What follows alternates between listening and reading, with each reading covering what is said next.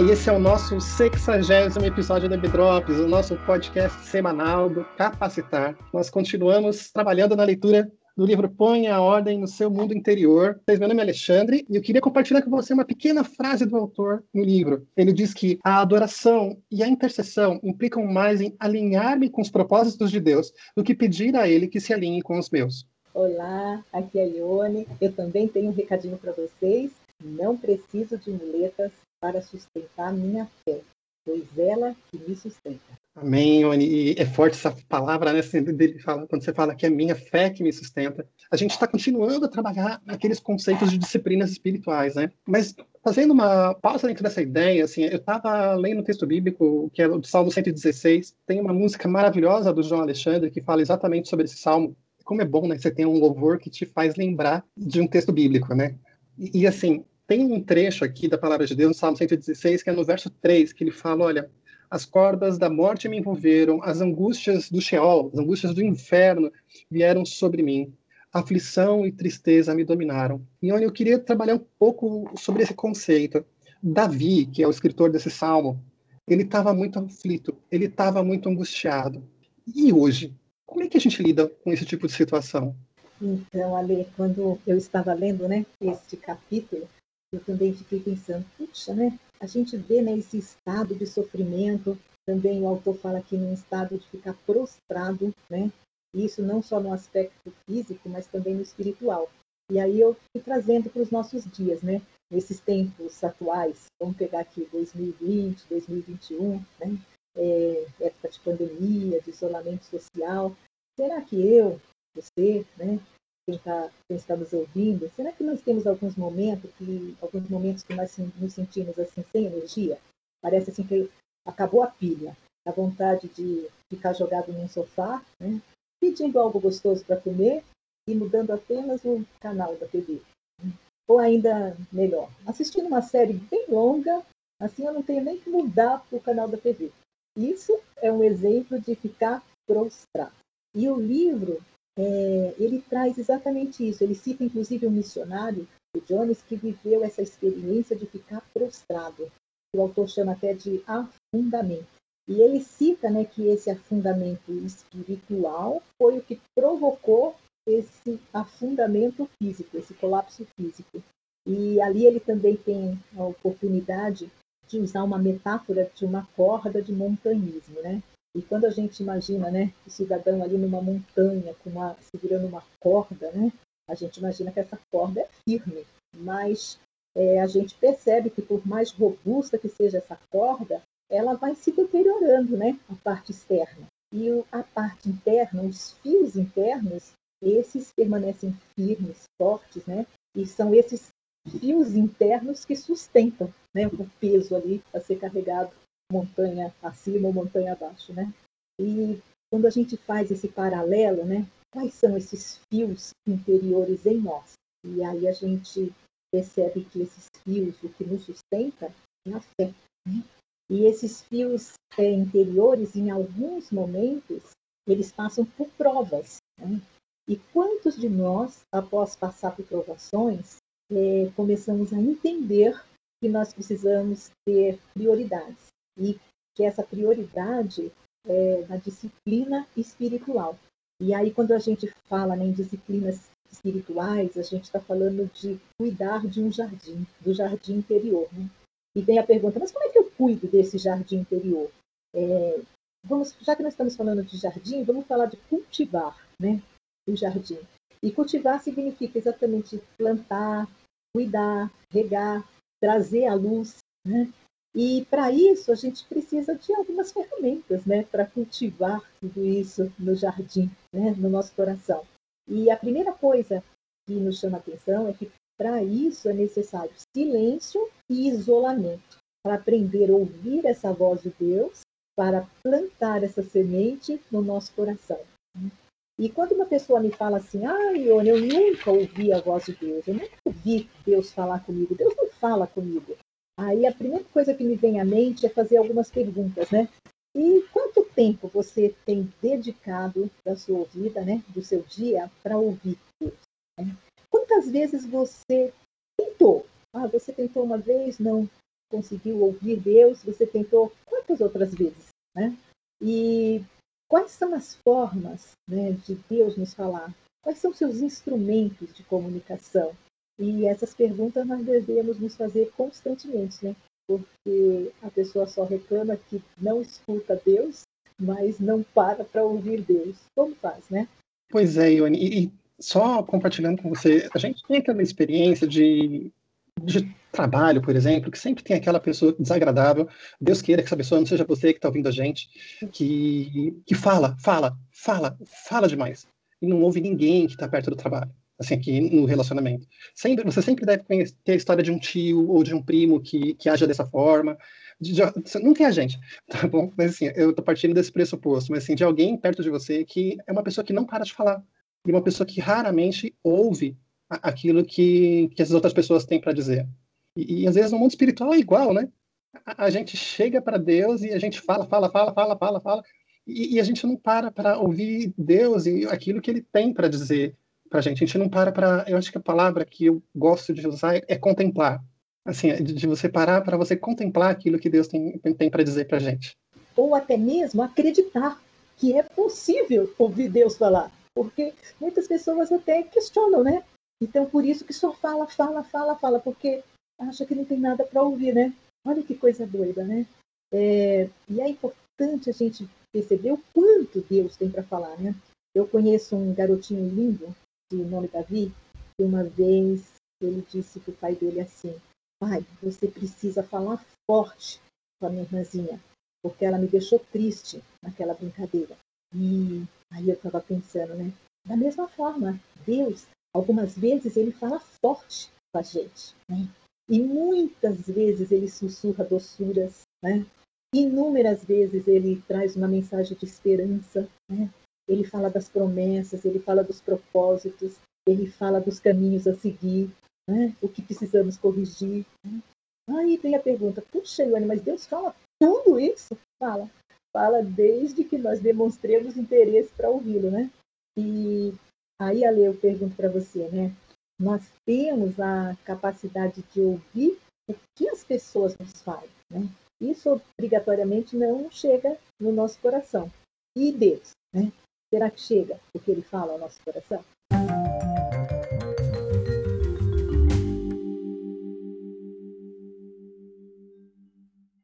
Eu lembro o período que eu estava assim no, no, primeiro amor, sabe? Quando você tava, tava tô no fogo assim, assim recém-convertido e eu queria aprender e eu queria assim, literalmente mergulhar naquilo que da palavra de Deus e nas coisas de Deus e eu conseguia sentir a presença forte do, do, Espírito Santo, assim, em vários momentos da minha vida. Tá? Assim, de, de, ser grato, de te lembrar. E aí chega um momento que você começa a dar aquela esfriada e, e você não começa a agradecer pelas coisas que acontecem, a perceber a mão de Deus agindo e, e você vai esfriando meio que espiritualmente, né? Mas, assim, o que eu vejo na, na minha experiência cristã, já com 30 e poucos anos, vamos falar uns 30 anos mais ou menos de convertida, e não falemos mais sobre isso. É uma experiência que Deus, para mim, ele fala muito dentro da palavra, ele também fala muito quando eu estou lendo é, a boa literatura cristã, assim, porque às vezes tem coisas que eu não compreendo na palavra de Deus, e, e quando eu vou consultar um bom escritor, ele me aclara, assim, a, a mente em relação àquilo que eu estou aprendendo, sobre ideias novas e pensamentos novos, e, e com a vivência das pessoas que, que me cercam. Assim, muitas vezes eu, eu ouço Deus ouvindo gente mais velha do que eu na fé. Gente que já caminhou caminhos que eu ainda não caminhei, que eu estou caminhando agora. E, e, são pessoas que, que me ensinam, né? Com a, com a experiência e com a vida delas. E eu lembro de Elias, que teve um momento que ele estava muito angustiado. E, e aí ele falou: Não, Deus, deixa que eu morro, por favor. E, aí ele sente o, o, trovão, ele sente a chuva forte, sente o fogo, sente tudo e ele consegue sentir Deus quando ele sente aquela brisa acariciando o, o corpo dele. E, e, tem horas que Deus fala assim com a gente, né? Ele, ele fala assim com a suavidade, com a delicadeza, mas a gente tem que estar tá pronto para querer ouvir. Acho que a gente tem que estar tá pronto para querer ouvir e achar Deus nesses lugares é, meio incomuns. É verdade, mas você viu na sua fala quanto tem de busca, né? Quanto tem de querer ouvir, né?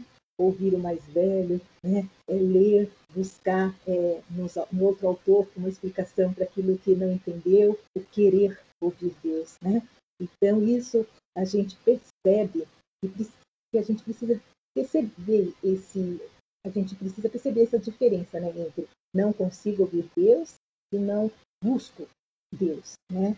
Então é aquilo que eu comentei contigo, né, de termos a capacidade de ouvir o que nos falam, mas será que tudo isso chega ao coração? Né?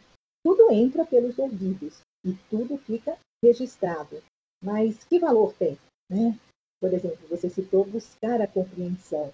Inclusive, eu quero abrir um parêntese aqui para comentar sobre o que fica registrado né, na memória daquilo que ouvimos, inclusive dormindo. É, eu percebo que tem alguns pais que não discutem alguns assuntos é, na presença do filho quando ele está por perto e acordado. Mas daí discute os mesmos assuntos quando ele está por perto e dormindo. E aí ficou alerta, né? Que filho, quando está dormindo, não é um filho que não está ouvindo, né? Fica tudo registrado, mesmo que seu entendimento completo não ocorra, mas ele sente as alterações de vozes, o choro, né? a discussão, os ruídos. Ou seja, precisamos ficar alertas, né? Com as sementes que nós estamos jogando né, nos filhos, seja quando estão acordados ou quando estão dormindo. E falando né, dessas sementes, ou seja, falando do nosso jardim, da plantação aqui no nosso coração, é bom lembrar né, e associar tudo isso também à oração, né, que não é um monólogo, mas sim um diálogo. Então, quando a gente ora, a gente fala, mas a gente também cala, né? Cala e espera para ouvir e deixar cair as sementes no jardim interior. E da mesma forma que você citou, né? Ao ler a palavra, também a gente lê e a gente para para refletir e deixar as sementes ir para o jardim interior. E como essas sementes são importantes, né, Ale? Porque a semente traz conforto no sentido de dar segurança, né? Quando eu ouço Deus, me dá certeza da sua presença ao meu lado. Ou seja, eu não suponho né, que ele está ali, mas eu tenho a certeza que ele está ali. Vou contar uma coisa rapidinho aqui para você, tá, Lê? Uma confissão. Eu lembro-me que um dia eu saí do trabalho, entrei no carro, né, em direção à minha casa, e eu estava resmungando, mas assim, chateada, resmungando porque eu ia trocar de sala na empresa. Ou seja, ia sair de uma sala boa, ia para uma outra sala, tá, em outro andar, também boa. Eu lembro-me que o carpete era alto, sabe? Desaparecia até o salto do sapato. Mesa em L, ar-condicionado, todo conforto, né? E eu estava dirigindo brava, resmungando. Até pedi para Deus né, para acalmar meu coração. E passado ali um, um pouquinho, logo mais ali, eu parei num semáforo e eu vi uma moça que estava vendendo bala e ela se dirigiu assim para uma moita. Em vez de, no lugar de vir para o carro, ela foi para uma moita, uma, uma pequena arvorezinha. E ali tava, estava pendurado um guarda-chuva, a mochila, e ela pegou algumas balas de uma caixa para vender. Mas antes disso, ainda ela tirou o casaco e pendurou nessa moita, né? E quando eu olhei para aquilo ali, aí eu imaginei, nossa, como ela gostaria de trabalhar na sombra, né? no ar-condicionado, sentada, apoiada né? numa mesa grande, com o salário certo, com todos os benefícios, e aí eu falei, meu Deus. Eu lembro que eu chorei, agradeci ao Senhor né, por tudo que eu tinha. E eu senti a presença do Senhor ali. E eu voltei para casa feliz da vida, cantando louvores a Deus. E essa experiência ela ficou plantada no meu jardim interior. Né? E hoje eu sou uma pessoa que consigo ser um pouco mais grata. Né? Essa gratidão, essa semente, eu cuidei dela nesse meu jardim interior. Né? Então, é importante a gente lembrar que esse jardim existe, né? E quando eu ouço Deus, é aquilo que eu falei, eu não suponho que Ele está comigo, eu sinto a presença dele em mim, né? Então, isso é muito importante. Eu, às vezes, falo, né? Já que isso é tão bom, dá uma vontade de ouvir Deus todo dia, não é? E por que a gente não separa esse tempo, já que é tão bom? E lendo o livro, aí eu fui refletindo, né? Sobre esses passos para a gente ter esse tempo de ouvir Deus com mais frequência, né? E o autor cita três passos para essa disciplina espiritual. Diz que o primeiro é buscar o isolamento e o silêncio, né?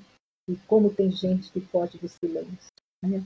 não consegue desligar uma coisa sem ligar a outra, né? Porque não, porque foge do silêncio. E aí eu falo para você, né? É nesse silêncio que a gente consegue muita coisa, né? O segundo passo é aprender a ouvir a voz de Deus. Como é que a gente faz? Primeiro é preciso a gente relaxar, né? Saber que a gente tem ali uma atividade espiritual que requer, né? Uma leitura tranquila, por exemplo, né? A Bíblia sempre foi e sempre será a nossa principal fonte de revelação.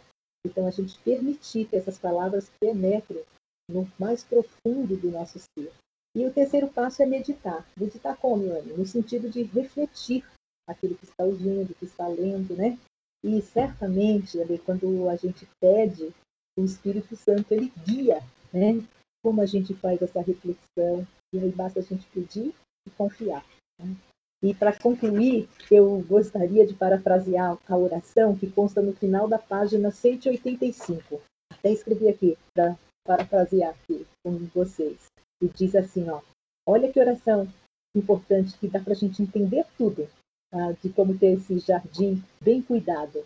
Diz assim, ó Deus Todo-Poderoso, neste momento de silêncio, eu estou em busca de comunhão contigo, afastando-me das ansiedades e das agitações, deixando de lado todos os ruídos do mundo, deixando de lado as acusações dos homens, os pensamentos confusos, e agora eu quero me recolher um pouco para buscar quietude da tua presença. Que momento maravilhoso, né? É buscar a presença de quem alimenta o nosso jardim. Ah, que vontade de andar contigo pelo jardim na viração dos dias. Essa ideia da gente poder parar para se aquietar, para poder ouvir a voz de Deus, né, é uma coisa gostosa, porque a gente tem que lembrar que nosso relacionamento com Deus é um diálogo, né? É aquela ideia que assim, a gente fala com Deus, mas a gente também precisa ouvir o que Ele tem para nos dizer. E, e, tem momento que Ele só fala, olha, se acalma, deixa que eu faça. Né? E, e um, um, outro lado desse diálogo, que um que é ouvir Deus, o outro é falar com Deus. Eu queria bater um pouco de papo com vocês aí que estão ouvindo a gente sobre oração.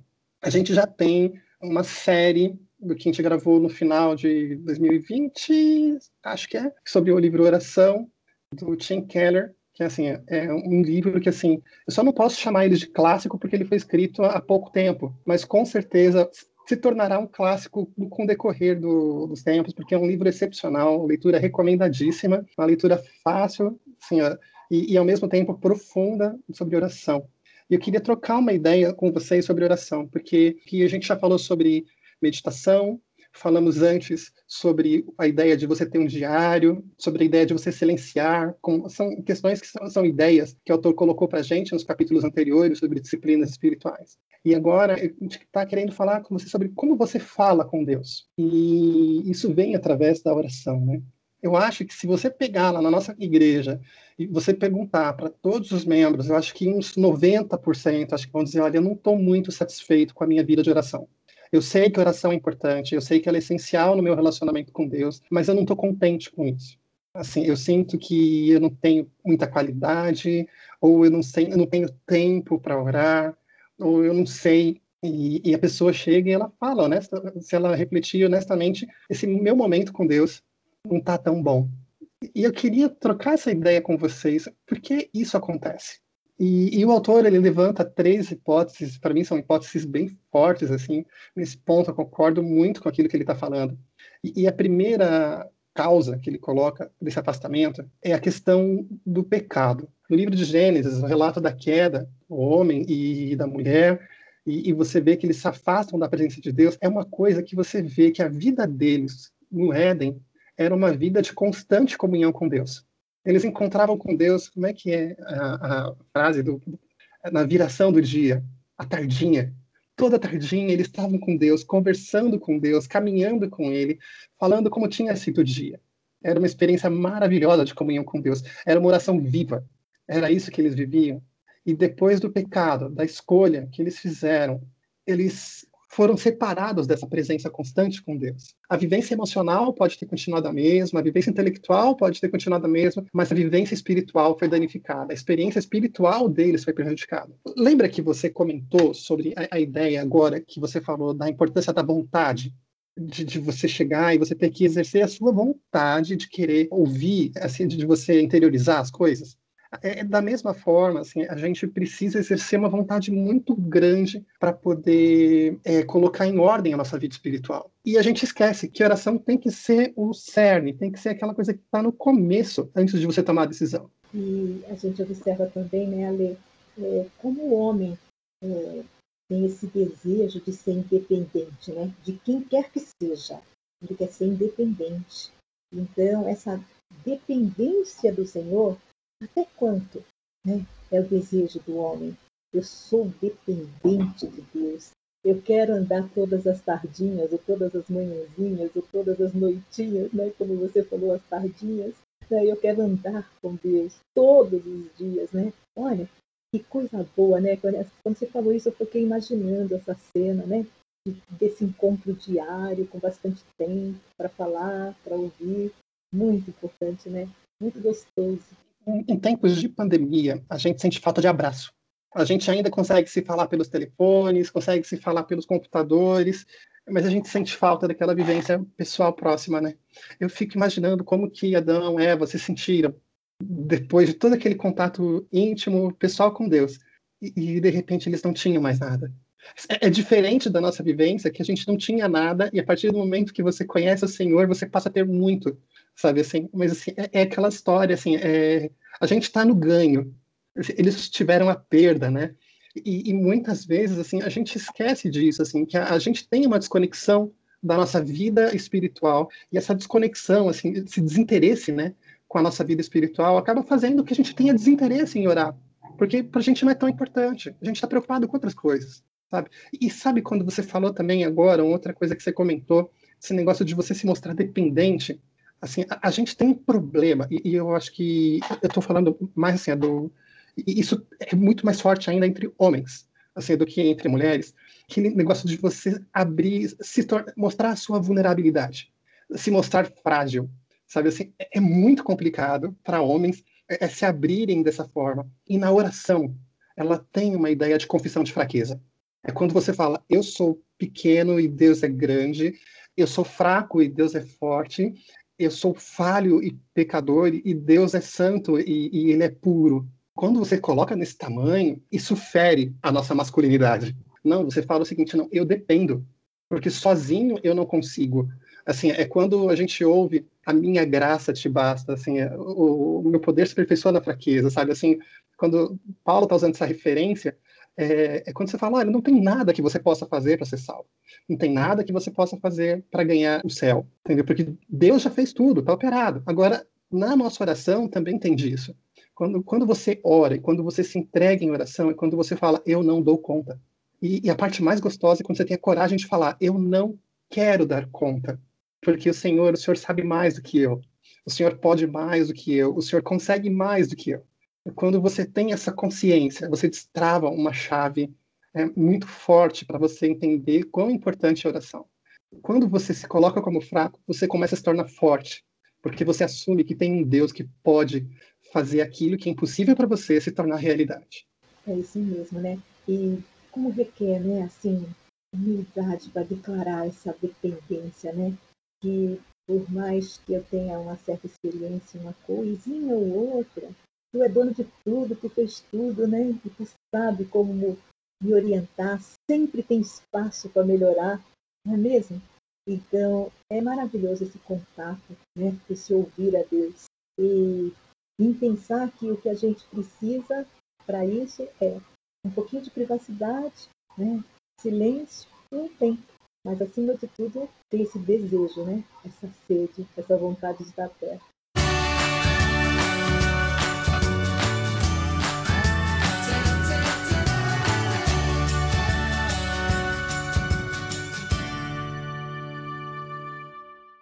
Recapitulando, a gente tem esses seguintes problemas: essa desconexão da nossa vida espiritual, o, o fato que é difícil para a gente, muitas vezes, assumir essa fragilidade, essa vulnerabilidade, E tem um outro problema que o autor coloca de, com outras palavras, mas que eu, eu poderia colocar o seguinte: olha, para você, o Código de Defesa do Consumidor não se aplica à oração. Quando você faz um pedido no restaurante, você espera receber o prato que você pediu. Você não vai pedir um, arroz, feijão, bife e, e fritas e você não está esperando receber uma salada no lugar.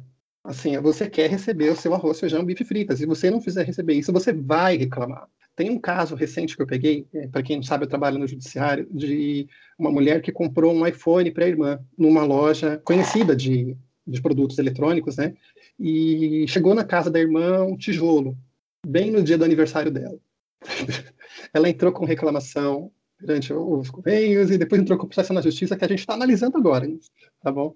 Mas para você ver, esse, a, as nossas relações cotidianas, elas se pautam por você esperar algo do próximo. E você tem que ter essa certeza do que acontece, né? Mas com Deus as coisas não funcionam assim. Aliás, honestamente, eu acho que nunca funcionam assim.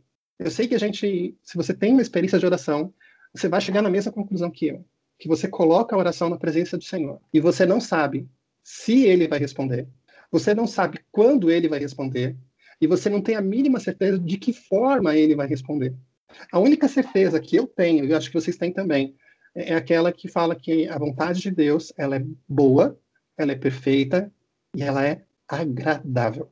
E que não importa o que a gente peça, Deus vai responder como Pai, da forma que é necessário. E, e isso muitas vezes ofende a gente, né? De, de, você colocar a oração, você falar, ah, Senhor, mas eu quero tal coisa, entendeu?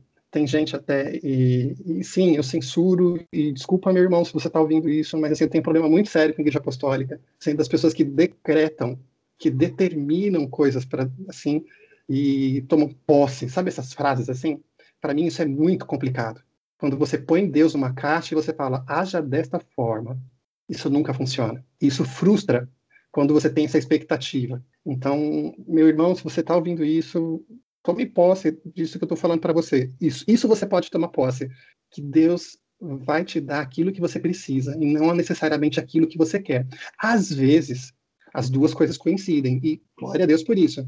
Mas às vezes isso não acontece. Eu queria compartilhar com vocês uma experiência pessoal que eu e a Lu passamos sobre esse aspecto de oração e daquilo que Deus responde ou Deus não responde.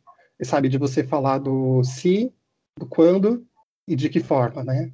E, assim, eu e a minha esposa, nós somos casados há 22 felizes anos e a gente tem muitas alegrias, assim, na, na nossa vida conjugal.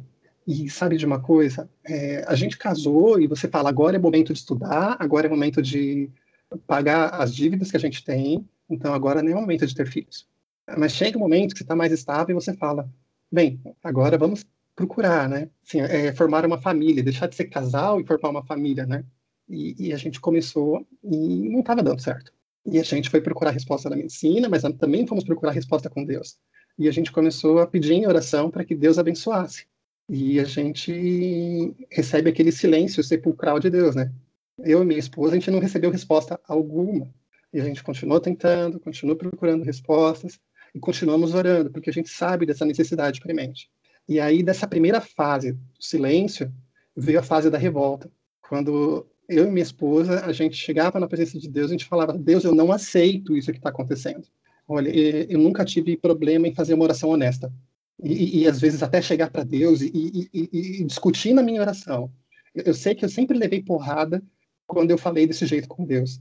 Mas eu, eu não podia deixar de falar o que eu estava sentindo para Ele, porque eu não podia mentir para meu pai. É feio, né? assim, pelo menos eu não espero que minha filha faça isso comigo, entendeu? Então acho que eu não faria isso com Deus, tá bom? Então a gente chegava e quando a gente chorava, a gente passou um tempo tentando, buscando e, e falando, Deus, eu não aceito isso. Aí essa fase da revolta vai passando e você continua tentando e os anos vão passando, presta atenção nisso, tá bom? Até que chega aquele momento que você começa a falar o seguinte, olha, Senhor, é, o Senhor sabe o meu desejo, mas eu sei que a sua vontade pode ser outra. Então, se isso for da sua vontade, amém. Se não for, tira, arranca esse desejo, essa vontade de dentro do meu coração. A oração foi mudando, você percebe? assim, o, assim, é mais ou menos como se eu tivesse, a gente estivesse começando a aprender um pouco sobre como conversar com Deus. Até que chegou num momento que a, a e como que é bom a gente parar para meditar na palavra, né? A gente refletir, se aprofundar naquilo que Deus tem para dizer para a gente. E a gente estava estudando em casa e quando chegamos ao livro de Daniel, tem aquela história Sadraque, Mesaque e Abednego quando eles vão para a fornalha, né? E a gente sempre lembra do, da parte do milagre que, que vem o anjo, né? Tem uma hora que eles chegam na presença do rei, e só tem nome feio nessa história, Sadraque, Mesaque, Abednego e Nabucodonosor. Mas eles chegam para o rei e eles falam, olha, rei, se o senhor quiser, se, se Deus quiser, ele vai tirar a gente da fornalha. Mas se Deus não quiser, não tem problema, porque ele continua sendo Deus. E, foi nesse momento que eu percebi que eles, eles tinham uma submissão completa à vontade do Senhor. Eles não mudariam absolutamente de opinião, eles não mudariam o propósito da vida deles, de servir a Deus e de não se curvar a outro rei, porque eles sabiam que Deus era Deus. E que Deus poderia salvá-los, Deus poderia não salvá-los, mas não tinha problema, porque ele continuava sendo Deus. E sabe, chegou o um momento que a nossa oração mudou mais uma vez, que a gente começou a conversar com Deus e falar isso para ele.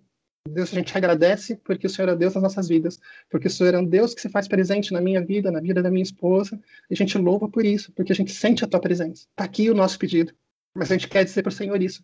E a gente começou a orar dessa forma, de, assim, de, com palavras diferentes, em momentos diferentes, mas sempre colocando dessa forma: olha, Senhor, esse é o nosso desejo, o Senhor sabe o que está no coração. E a gente pede que o Senhor permita que nós tenhamos filhos. Se for da tua vontade, Amém. E nós ficaremos muito felizes por isso e gratos pela tua bênção. Mas se não for da tua vontade, não tem problema. Porque a gente sabe que o Senhor continua sendo Deus e que o Senhor está no controle de todas as coisas. A gente sabe que a vontade, como a gente disse atrás, é boa, ela é perfeita, ela é agradável.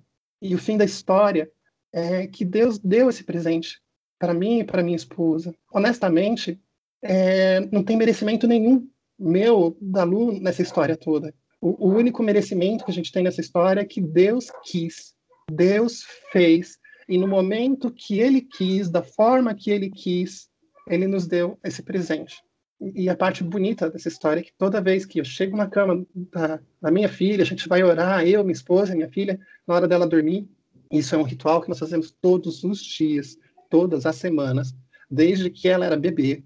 Porque, como você disse, ela, a gente pode não compreender, mas isso aí não é importante a gente ouve, e isso vai ficando dentro do nosso coração, né? Quando a gente, a gente faz isso, a gente sabe que a nossa filha é um presente que Deus nos deu. Como um presente, é, a gente tem que exercer aquela mordomia, né? De cuidar bem daquilo que Deus nos dá. E de saber, de saber devolver para Deus aquilo que Ele nos deu. Entendeu? Então, foi um processo de oração que Deus foi mudando através da nossa experiência e do nosso amadurecimento na fé. Ainda tem muito para amadurecer, para minha esposa amadurecer, para a gente aprender na palavra, tem muito para poder caminhar. Mas eu posso dizer que essa vivência do Código de Defesa do Consumidor, de que Deus não dá é, aquilo que você quer, assim, às vezes nos afasta de Deus. Eu conheço pessoas, amigos próximos meus, que passaram pela mesma experiência com processo de infertilidade, e que isso abalou de tal forma o seu relacionamento com Deus que eles se afastaram de Deus. Eu acredito que você tenha pessoas que passaram por experiências similares. E, e, muitas vezes nós nos afastamos da vida de oração, nós nos esfriamos no relacionamento com Deus porque a gente não ouve é, o que Deus tem para nos dizer. A gente só fala, a gente espera que Ele responda aquilo que a gente quer. Mas sabe, Deus é muito maior que isso. Ele é muito mais profundo que isso eu quero falar o seguinte: eu não sei como você vai ter essa vivência de oração.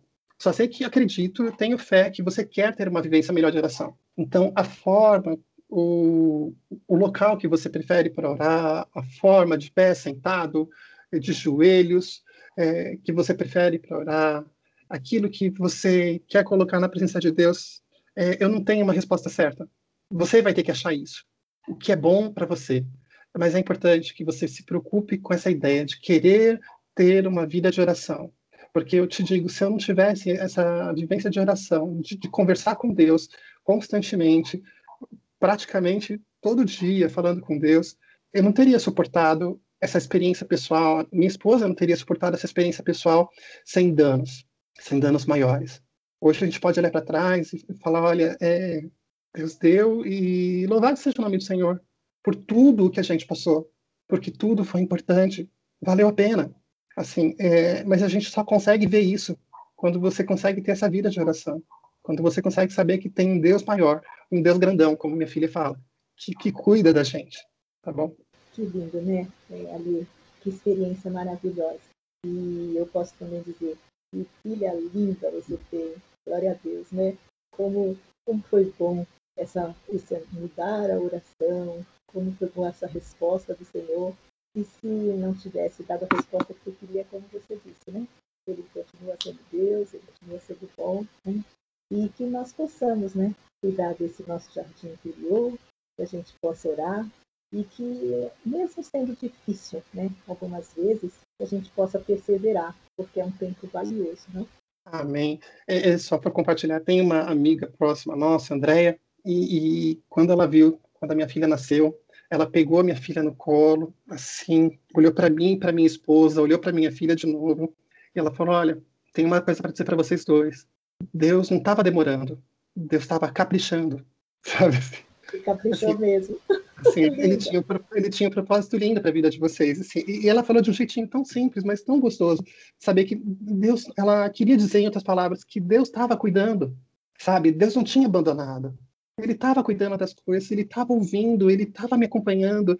E, assim, e eu sinto hoje que ele estava em todo momento presente. E, assim, e eu louvo a Deus por isso, sabe? E, e essa ideia de você poder cultivar esse jardim interior e de você ir arrancando aquelas ervas daninhas que aparecem, de você ir adubando o seu jardim interior, regando esse jardim interior, às vezes podando aquilo que você tem que podar, né, para você poder limpar, sabe assim, é tão bom quando você olha e você fala, tá bem cuidado, sabe assim, e você fala, ah, gente, assim, tá bem cuidado, Deus está presente aqui, sabe assim, eu sinto que quando a gente permite isso, que esse cuidado, voltando lá no começo naquilo que você falou, quando você tem esse jardim bem aparado, bem cuidado, é quando você sente que pode vir a tempestade, pode vir a dificuldade, mas a minha corda não arrebenta. Porque, como é que você disse, assim, porque a, a minha fé não precisa de boletas, né? Porque a minha fé, ela me sustenta. É, é essa a mensagem que a gente quer deixar para vocês. Como é importante a gente ter que cuidar desse jardim. A gente fazer isso com qualidade, com profundidade. A gente está dando aqui, nesse episódio anterior e nesse de hoje, algumas dicas de coisas que você pode fazer e de estratégias que você pode seguir para se aprofundar nesse seu relacionamento com Deus e nesse cuidado da sua vida espiritual. A gente tem mais um último episódio que vai ser na semana que vem, que a gente vai falar mais um pouco sobre a importância do descanso. Com isso, a gente está descansando, a gente vai parar por hoje e a gente quer agradecer é, esse período que vocês estiveram ouvindo a gente, que tenha sido bênção na vida de vocês, porque foi bênção na minha vida e na vida da Ione poder compartilhar isso com vocês. Bênção mesmo. Deus abençoe. Um abraço. Grande abraço para vocês, gente. Tchau, tchau.